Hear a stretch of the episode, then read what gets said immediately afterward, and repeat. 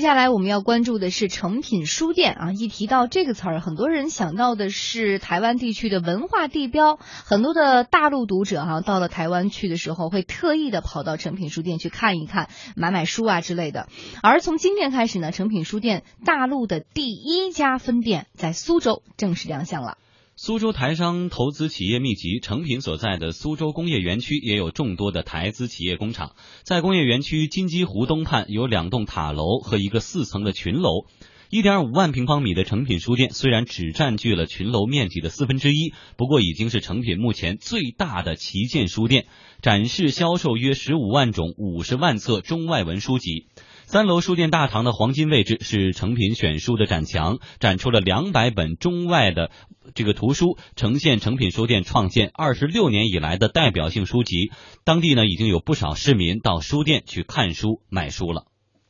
是一个选书、读书、看书的最佳场所。看他这些书的陈列和一些就是包括也有一些商品的布局，有红酒，也有一些调料品，我就觉得其实，在那个区域我就走不动了。嗯，我们继续来关注哈，作为成品落户大陆的第一家店，成品苏州店呢是首次从土地到建筑设计，后续内容都是由他们自己自主规划的。成品书店的创始人吴清友的女儿，也就是如今成品集团的副董事长吴浩文表示，吴浩杰表示说，成品苏州店在整体设计上更加注重尝试阅读和生活的连接，并且融合苏州当地的特色。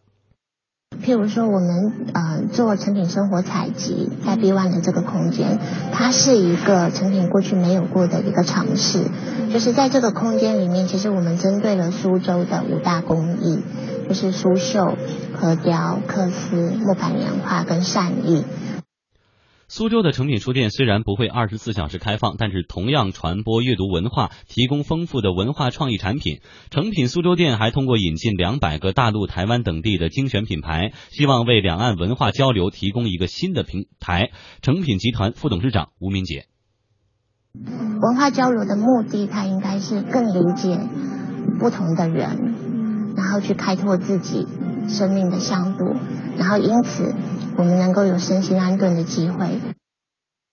好，我们就这个问题哈，来问问张毅，是否对诚品书店有所了解？去看过吗？或者对这个品牌有所了解吗？太了解了，因为每次去那个台湾的时候，呃，肯定要必须呃、必须要诚品书店，因为它的口号我觉得特别好，叫什么？这个呃，知识无终点，读书不打烊。嗯啊，就是因为它是二十四小时的嘛，对，但也不是所有的店都是二十四小时，只有个别店是二十四小时的。更多的，你觉得成品书店它不是在卖书，它是在卖一种感觉气质、小资情调的一种生活方式。嗯、对，所以说我觉得就是成品成品书店进入内地的话，应该说是一种必然，也是一种趋势。嗯、呃，据我所知，很多开发商各种各样的名目都在力邀啊成品能够和他们进行合作，来进行这种产品的研发和这种楼宇的这种设计。因为现在房地产进入一个。呃，去房地产、去房地产化的这样一种时期，所谓的去房地产化，就是单纯的卖一个楼盘的话，你就没有更多这种呃吸引力，也不能够把价格拉得很高了。嗯，所以说我们看到很多这种新的产品类别出现，物流、物流地产啦、商业地产啦、文化地产啦、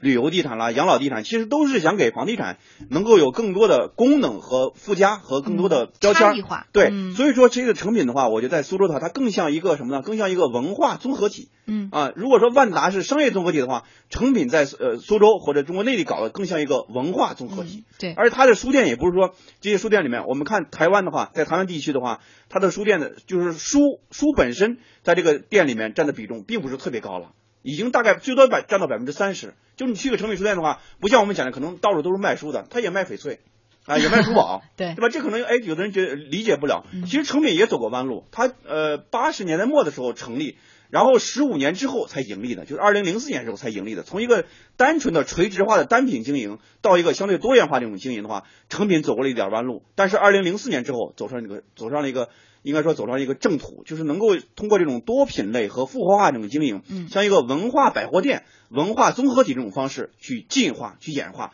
所以说，我觉得也是也是这因为这个因素，所以它内地的话，应该说还有很多这种复制的机会，比如苏州，比如上海啊，比如深圳。但在深圳的时候，当时成品的时候，经过一个全面的一种调研和评估，他们最大的一个顾虑就是说，像深圳这样一个曾经被称为文化沙漠的地方，这边的居民有没有这种阅读能被书店吸引吗？对，能不能被嗯吸引？所以说这是他们考量的一个非常重要的一个因素。哎，你刚才说这个要重在复制，但是成品书店还真是连锁不复制。你像他在苏州就做一个符合苏州当地文化特色的无文化呀，类似这样的，是不是？这也是我们开连锁的一条路。而且就是还有我刚刚我们在上一时段说这个影视现现在非常注重 IP，其实我觉得在文化领域，诚品书店就是一个强 IP 的符号。对，嗯没错，而且成品的话，它跟呃带给消费者和跟，因为这个价格的话，这个楼楼面价格的话，在苏州当地绝对是一个非常高的这种豪宅级的这种价格。嗯那么他们为什么能够卖出这么高的这种溢价？那么背后的话，其实都是一种文化概念的一种植入，它代表了一种更小资、更高端、更有品位、更有范儿的这样一种生活方式。嗯，刚刚我们说了，成品在贩卖一种生活方式哈，但是呃，可能它以前更多的是一些比较小件儿的东西，哪怕就是贵点的这个翡翠珠宝吧。但是大家能想到吗？现在的成品多元化在不断的拓展当中，接下来他要卖房子了。广告之后，我们一起来关注。好，继续跟大家来关注哈，一直在走多元化拓展的成品书店。这家书店呢是创立于一九八九年，情怀满满的商业项目呢，曾经刚刚张毅老师也提到过，亏损哈，连续亏损十五年，直到吴清友放弃了书店的单一业务，走向了复合经营之路。在租下物业之后呢，只用四四分之一的部分做书店，其他的转给周边的文化产业，借助成品书店的号召力，带来巨大的客流量。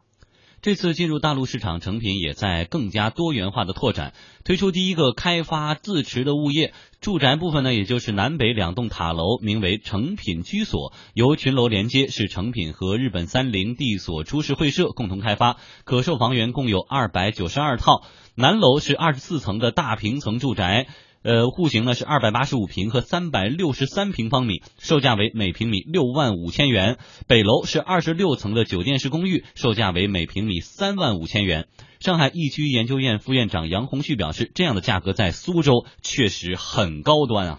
它这个位置正好是处于今年苏州比较火爆的一个板块，就是工业园区核心板块啊，尤其是像金鸡湖东边那一块的话，今年房价相比年初涨了百分之五十到百分之六十啊，涨幅非常惊人。呃，我认为它推出这样一个项目，价格标这么高，也是跟当下的市场氛围比较火爆是有关系的啊。像这个大平层价格达到六万多，这个还是蛮高的嗯。六万多的话，在苏州应该属于顶级公寓了啊。即便是六万五这个价格，暂时市场难以接受，那我认为长期来看，这个地段长期来看的话，呃，五年后、十年后，它一定会得到这样一个级别啊。不仅卖的是房子，它还卖的是一种服务。上海易居研究院副院长杨红旭还认为，成品把原有的文化产业优势和房地产进行结合，有助于提高房地产项目的知名度，还有文化内涵。他把这样一个品牌的魅力、品牌的价值跟房地产复合之后的话，比普通的这种项目更具有抗风险能力，是比较欣赏它的品牌价值的一些客户可能会买这样一些物业，或者说说是去租赁这样一些物业。这样的话是有助于它的市场需求的释放的。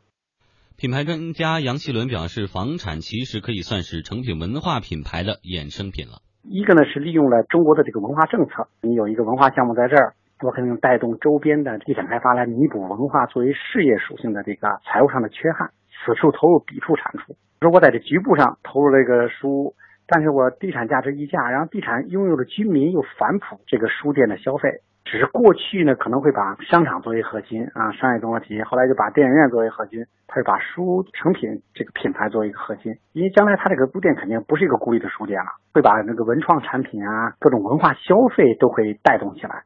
嗯，来问一下张毅哈，这虽然是一个还挺新颖的跨界哈，但是您觉得把书店呃作为一个这个正中心吸引的核心，它能否有足够的吸引力让大家去苏州买一套几千万的房子？这个价格在苏州当地的话，绝对是豪宅中的豪宅，豪宅中的战斗机啊，这价格非常高，这价格我真乘了一下，将近两千万的，对它那个大平层哈，嗯、呃六万五一平，然后小户型都得一千八百五十二万，大户型的就得两千三百五十九万。嗯，所以我没那么些钱，想问一下张毅，像你这样的有两千多万资产的人买房子，会因为他他这儿有一个私家的大大书房，成品就是咱自己家开的了一样，会有这样的而选择吸引力这个地段吗？嗯你看，它瞄准的群体还是台商比较密集这种群体，而且这种呃成品文化在这个成品的话，书店的话，在台商群这个群体里面还有很高这种品牌的识别度，这是这是毋庸置疑的。所以它瞄准是这样一个精准的这种客群。但是我觉得未来这种销售的话，可能也会面临一定的压力。嗯就是说呢，呃，但是我们看到，就它契合了一个一个很好的一个契合点，就是文化产业目前在我们国内的话，应该说是一种爆发季。以前的时候，我们经常讲文化是一种事业嘛，经常讲文化事业单位，更多的时候是把文化当做一个事业去经营。但我觉得未来呃五年、十年，文化一定是一个非常大的一种产业。所以产业的话，你像电影也好，娱乐也好，休闲也好，其实这是一个非常大的一种产业。那么成品的话，未来的话，它也面临一个转型，就是从一个书店。我们现在提到成品的话，可能大家感觉第一反应是书店，但其实这已经不是成品的现在了。过去它是书店，那过去它不光是书店，还是文化百货店。那么现在的话是什么呢？文化综合体，文化呃是或者说更多是是一种生活的一种方式。那么未来的话，成品书店的话，一定是一种新的文基于文化消费的文化理念和文化生活方式的一种新的这种业态啊，这是成品带给我们一种新的一种念想。而且房地产和它这种整合的话，是一种非常好、非常有预期的这样一种嫁接。我们知道，房地产目前都在寻找一个新的一种突破口，或者说寻找一个新的概念，能够把这个市场撕开一个口子。就是那么文化的概念植入进去之后，就是一个很好的一种切入点。前一段时间，河北的一个楼盘啊，大概这个价格能能卖到一万多了单价了。那么就开了一个小书店，当地的很多达官显贵都去都去都去祝贺一下，就说明什么呢？房地产商越来越重视，你不得不重视你的配套。你的需求，我们常讲市场三要素嘛，人口、购买力、需求。那么需求其实是可以改变的。所谓需求的改变，就是说你通过这种优质化和品质化、更加生活化这种服务，能够让消费者有可能掏更多的腰包，拿更多的钱为你来支付更高的溢价。嗯，而且就单就这次成品跟日本三菱地所株式会社共同开发的这个成品居所哈、它的这个六点五万的定价，我觉得除了是对于自己品质的一个认可之外，更重要的其实它也是呃想要在未来给自己做一个定位，然后给未来打一个广告。对我打的就是高端，对我打的就是那些嗯有钱的、有闲的、有品位的、有生活品质的这样一群非常小众的这样一种人群。就是说，对他已经已经占了就一个一种战略的这种卡位。嗯那么你看，它也有酒店公寓嘛，对对吧？酒店公寓大概三万五，这个价格如果是精装修的话，我觉得还是可以去接受的。当地应该说有一定的接受度的。而且它的房源一共也就二百九十多套，不到三百套，嗯所以它不需要笼络所有人。它应该就是做一个试水，做一个前期的试水，看看这个项目在这样一个强大的文化 IP 的一个影响之下，在未来会呈现一个什么样的状态。如果好，我相信可能未来其他的一些房地产商也会有类似这样的路子要走。现在大量的房地产商都在求成品，说你嗯可以来，你就输出品牌，其他事情你全不用管。所以说，我觉得未来的话，成品真的是在内地有很多这种空间，它的未来这种呃延展性和房地产也好，和商业地产也好，有很多这种嫁接的可能性。但是我觉得在这个过程中，成品也要注意一个问题，就是你自身的品牌如何不被商业化对所侵蚀、嗯所淹没。嗯，如果如果是他能够把持好这个度的话，就又能扩大规模，同时又能够把自己的影响力扩展到更大。